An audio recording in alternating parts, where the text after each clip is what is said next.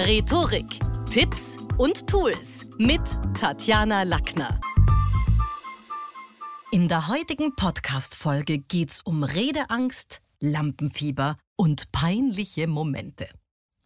In einer meiner letzten Clubhouse-Sessions, da ging's um diese peinlichen Momente, weil jeder ist schon irgendwann einmal in ein Fettnäpfchen gestiegen. Blamable Momente, die werden über die Jahre ja zum Teil sogar zu coolen Stories. Und später werden sie dann vielleicht zu Anekdoten, die wir mit anderen teilen können. Und das Spannende war, also die häufigsten Menschen, die zu mir auf die Bühne gekommen sind, die haben irgendwie von witzigen Verwechslungsgeschichten erzählt, bei denen falsche Menschen angesprochen wurden. Also ich erinnere mich da an den Mark aus Bonn, der hat beispielsweise beim sehr gut gekleideten Portier sein Bewerbungsgespräch von selber losgetreten und sich bei dem beworben, während der eigentliche Dienstgeber zwei Etagen höher wartete, weil er halt gedacht hat, das ist der, äh, bei dem er seine Bewerbung irgendwie machen muss. Bei vielen anderen hat sich dann eher um so verbale, um einen verbalen Lapsus gehandelt, den sie sich irgendwann einmal geleistet haben. Also eine ging in ein Restaurant, war ganz stolz, dass sie vorher so ein bisschen Französisch gelernt hat, so einen Schnellsiederkurs gemacht hat und hat halt irgendwie Grüß Gott und auf Wiedersehen durcheinander gebracht und ist rein und hat gesagt Au revoir. Au revoir. Und das ist halt schon super deppert, wenn man reinkommt und sagt auf Wiedersehen.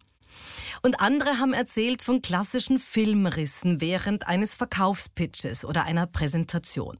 Und da habe ich mir gedacht, das wäre doch ein ganz guter Anlass, um mal drüber nachzudenken, Blackout, was nun, und dir da ein paar Tipps zu sammeln. Denn niemand ist davor gefeit, plötzlich beim Reden stecken zu bleiben.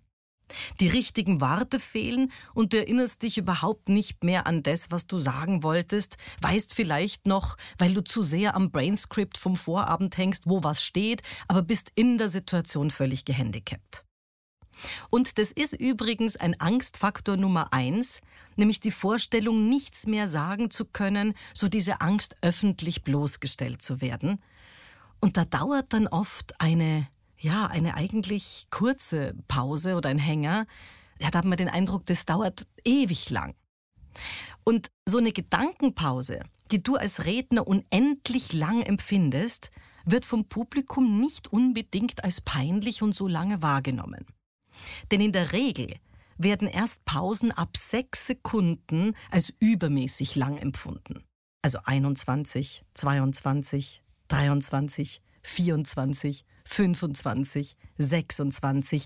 Jetzt erst hat jemand das Gefühl, du hast einen Hänger und da bleibt wirklich ausreichend Zeit zu improvisieren.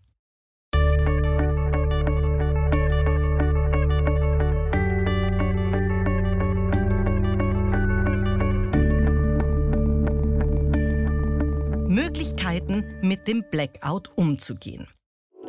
Erstens, beweg dich.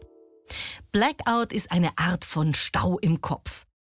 Wahrscheinlich hängst du gerade noch an der Stelle, wo du dir überlegst, was habe ich schon gesagt und wie geht's weiter in meinem Redeskript, was ist mein nächster Satz? Und da hilft ein alter Theatertrick.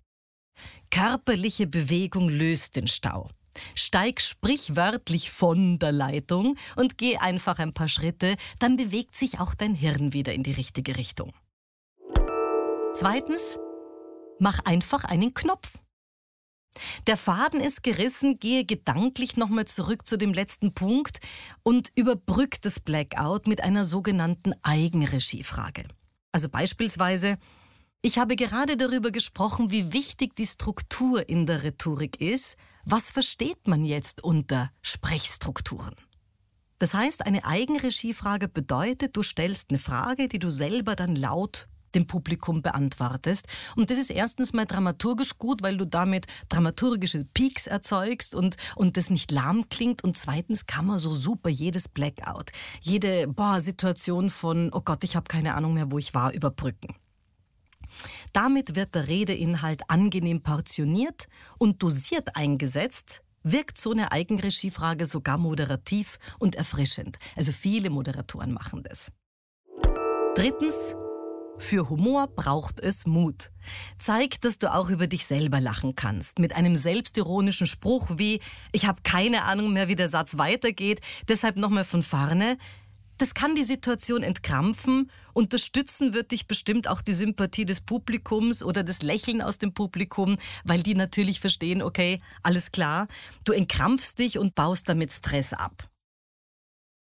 Unverzeihlich wird eine Blackout-Situation nur dann, wenn du dich entschuldigst oder womöglich, was noch schlimmer ist, andere für deinen Hänger verantwortlich machst. Also plötzlich aus der Rolle fällst und sagst, bitte, also vielleicht ganz kurz zum Organisator, das war so nicht besprochen. Ich, ich hatte auch viel zu wenig Vorbereitungszeit. Hier steht das Pult falsch. Also das sind alles Dinge, wo alle im Raum denken, oh Gott. Viertens, Achtung, Falle. Schachtelsätze.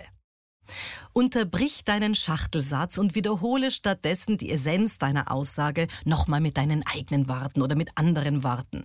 Denn wenn du generell zu Schachtelsätzen neigst, dann gewöhn dir lieber zwischendurch so Moderationspartikel an, die dich zwingen, dass du Dinge kurz sagst, prägnanter sagst. Das könnten so Satzteile sein wie das bedeutet also konkret, das heißt schlussendlich, damit zwingst du dich selber schon, knapper zu werden und nicht aufzuzählen und zu schachteln.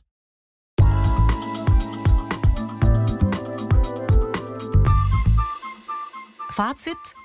Im zweistündigen Lampenfiebertraining an der Schule des Sprechens erlernst du zudem die rhetorische Zauberformel.